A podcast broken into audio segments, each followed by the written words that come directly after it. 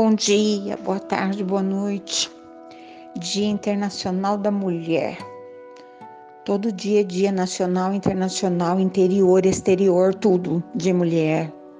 Porque sem uma mulher, ninguém de nós nem passeia pelo planeta.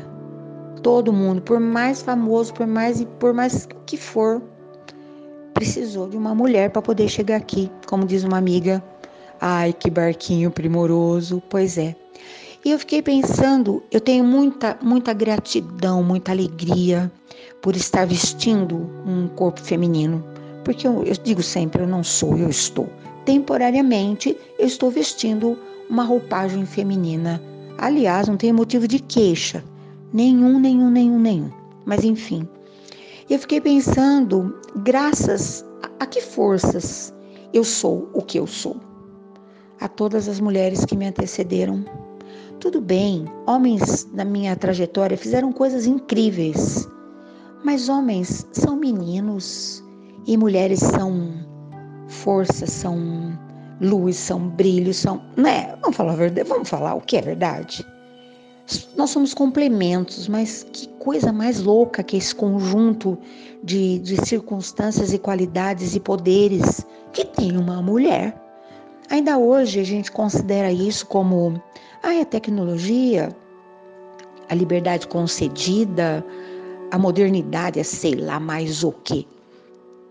Mas eu sou de um tempo, eu vim de um tempo que nada disso era concedido às mulheres, nada disso. Mulher não podia nada, não podia nada, simplesmente nada. Tinha sempre alguém, um mandante, um comandante, um, um orientador, uma rédea, um cabresto, um qualquer coisa, sempre. Mas mesmo assim, todas as mulheres que me antecederam foram de quebrar paradigmas, de quebrar corrente, de sair fazendo diferença. Algumas com muita coragem e força, outras na pura delicadeza. E eu começo falando, né, daquela mulher lá, lá de longe, que eu não consigo, não consegui descobrir o nome ainda, porque ela tinha um apelido, então não sei o nome, ainda vou descobrir. Ela era uma contadora de causos, uma contadora de histórias, que se sentava na soleira da porta e parecia um pote de mel, um favo de mel, atraindo enxame da molecada. Eles ficavam paralisados, extasiados diante dos relatos que aquela mulher simples que não sabia ler, que havia vindo de Portugal nem sei quando, tadinha, e nem sei em que condições. E ela contava histórias reais, histórias da carochinha, histórias, enfim, coisas que ela havia vivido e coisas que ela nem imaginava que seriam possíveis. E essa criatura teve um caminhão de filhos. Pensa um caminhão, um caminhão. E, e estava, inclusive, recém-parida quando o fato que eu vou contar agora aconteceu. O marido foi para a roça com os filhos mais, mais velhos, porque a criançada ia mesmo para a roça. Sentou-se com o seu caldeirãozinho de comida e foi picado por uma cobra. Urutu era a história que me contavam. Tenho medo até de minhoca, de todas as cobras, então eu não sei de fato o que, é que era. Mas ele teve morte instantânea. Foi levado para casa. Parece uma história triste, não parece? Foi não. Foram apenas as circunstâncias da nossa vida a dona vida mostrando como que a coisa pode reverberar, reverter, etc e tal, né? E o velório aconteceu ali no meio daquela azáfama, daquele tumulto, daquelas dores todas, lógico, daquela surpresa. Porque aquele homem era o provedor, né? Eles moravam de favor, acho que trabalhava em troca de comida, certamente.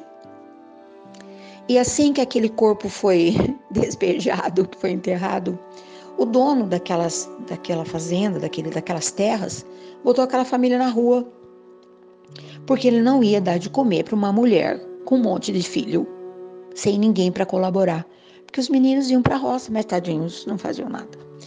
E aconteceu uma coisa incrível. Primeiro, uma, uma comoção, porque os vizinhos recolheram aquela família, não apenas um, porque era muita gente. Um recolheu a mulher com o bebezinho, outro recolheu três, entendeu? Desse jeito aí. Mas não houve necessidade de nenhum outro constrangimento, porque naquela casa grande, da fartura, de tudo gostoso, as crianças adoeceram Sabe o um negócio que chama saudade? Naquele tempo falava, ei, saudade marvada, né? Uh, aquela mulher não apenas contava causos e histórias, ela conchegava, ela carinhava, ela sabia a receita do chá, ela sabia, ela sabia, porque eles tinham tudo que a gente pode comprar, mas isso não basta às vezes. E ela era o amor, o amor não está à venda, nunca esteve.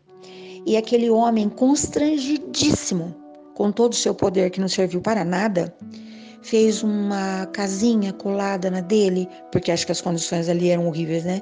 Com uma porta que saía da casa dele para a casa dessa dessa minha antepassada gloriosa, maravilhosa, que não precisou gritar com ninguém, que não precisou escrever nada. Ela não escreveu nenhum decreto, ela apenas viveu o que ela podia, ela semeou, entendeu? E ele buscou aquela mulher com todos os seus filhos, resgatou todos, todos instalou todo mundo ali. Então eles tinham livre passagem. Os filhos dela não. Mas os filhos dele podiam ir lá a hora que quisesse, sabe? Comer a comidinha dela, escutar a historinha dela, dormir lá com os moleques da casa dela, com as crianças da casa dela. Eram meninos que ficaram irmãos praticamente dos filhos dela, né? E ela terminou ali os seus dias. Mas aquela mulher não era boba. E ela pensou com os seus com as suas caraminholas, olha a minha herança, que coisa maravilhosa, né? Essas crianças, esses meninos vão crescer um dia. Ele não vai ter piedade, ele vai me botar no olho da rua, porque essa é a natureza dele. E eu preciso aprender a me defender. Ela não sabia ler, ela não sabia escrever, mas ela tinha uma mente fantástica. O marido dela tinha uma, uma sanfoninha, oito baixos. Eu nunca vi de perto, mas diz que dá um som legal que ele tinha um ciúme, um xodó, trouxe na viagem, trouxe no navio. E ela nunca botou a mão, nem ela, nenhum filho botou a mão naquilo. Pois ela foi lá, quando a molecada estava toda para lá e para cá, abriu aquela caixa forrada de veludo vermelho, toda desgastada. Tirou de lá de dentro a sanfoninha, essa história me foi contada muitas vezes. E a sanfoninha obedeceu aos dedinhos daquela contadora de causos e ela não sabia explicar de onde, mas ela sabia tocar. Tem gente que fala aprendeu de ouvido, né? Ela aprendeu de coração. E na primeira oportunidade, ela levou a sanfoninha de oito baixos para a soleira da porta para tocar para aquela molecada. A notícia se espalhou. E ela começou a tocar nos bailinhos. Sabe aquele tempo que o pessoal se juntava? Nos final de tarde do sábado? No nhequefu, nhefu, então tira para cá, já tirei, põe para cá, já põe, entendeu? E ela terminou os seus dias, não sei se apenas pela contação de histórias, ou mais ainda pela música, que ninguém sabia tocar, que ela tocava para as festinhas, para os casamentos, etc e tal. Entendeu? Da onde é que eu vim? Então, essa mulher que eu não conheci, apenas o relato me chegou, me enchia de um contentamento, porque eu era uma menina tão quietinha, tão tímida. E eu admirava aquela mulher pelo relato da minha avó. Minha avó contava, o olhinho dela brilhava, brilhava, brilhava. E aí veio a minha avó, que também não podia ir para a escola, porque meninas não podiam botar os pés diante de um mestre.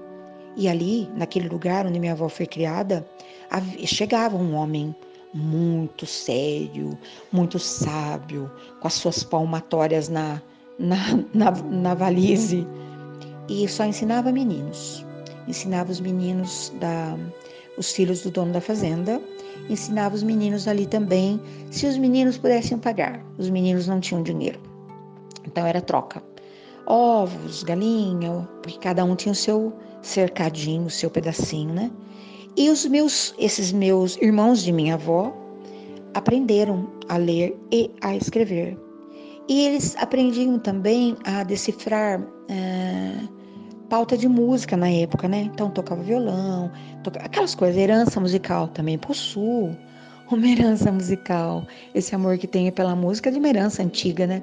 Enfim, e a minha avó tinha muita vontade, não apenas porque eles liam coisas incríveis que ela nunca sabia o que, que era, liam calados, mas também porque ela tinha uma vontade de guardar uh, a, a letra da música, porque tinha que decorar a letra da música.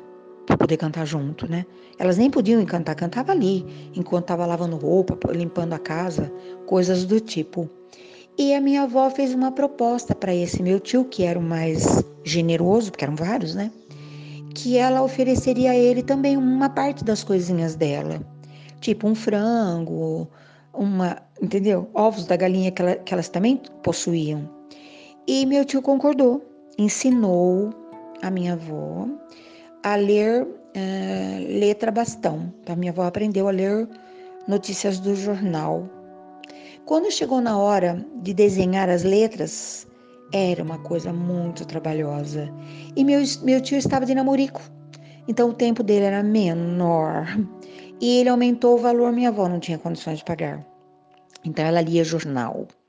Ela aprendeu a ler jornal. Não aprendeu a escrever, porque não deu tempo dela desenhar todas aquelas letras. Se ela quisesse, até podia.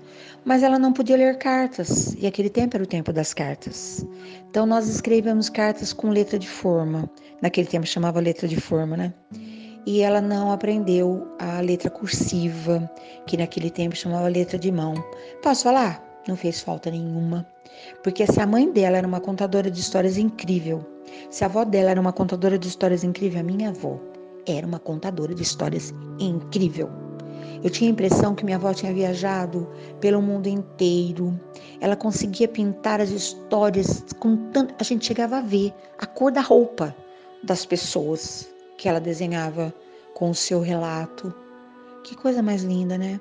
Aí depois veio minha mãe, depois cheguei eu, e depois veio a filha, e agora tem a, as netas, né?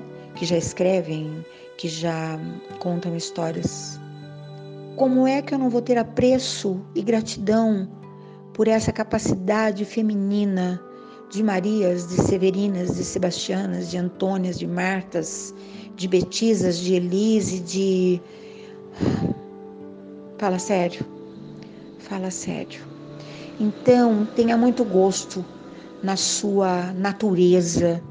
Não é porque hoje é dia 8 de março, que bobagem. Todo dia você acorde e diga: que coisa fantástica é esse poder que a vida me concede, mesmo que você ainda não tenha abraçado esse seu poder. Ele é teu. Então festeje, celebre, reverencie e agradeça. Que posição mais honrosa! Antigamente, mulheres ficavam na cozinha, na senzala, curando dores e feridas, né? Hoje, uma mulher pode ir para onde ela quiser. Ela pode fazer por sua conta e risco o que der na telha. Entendeu? Então vai, vai em frente. Tantas mulheres lutaram para você chegar onde você chegou. Vai, faça uso desse seu poder, dessa sua posição tão honrada, tão honrosa. E posso te contar? nem é para disputar nada com os homens. Cada um no seu quadrado. Eles têm também o poder deles, claro que sim. Nós não precisamos subir no ringue para determinar quem pode mais, quem pode menos. Não é isso que a gente vai falar hoje, não. Tem poder de mais, poder de menos. Tem cada um atuante no seu espaço, no seu papel, na sua condição, respeitando que o outro pode porque tudo nós podemos, mas nem tudo nos convém. Enfim, faça bom uso daquilo que é possível para agora, para hoje. Hum? E aí você vai sentir contentamento no fundo do seu coração. Precisa mais alguma coisa nessa vida? Quando você reconhece, hum, isso aqui tá ficando bom. E eu tenho responsabilidade porque eu também botei aqui o meu, a minha digital eu dei aqui o meu pitaco, entendeu? Até eu vou, mas eu volto.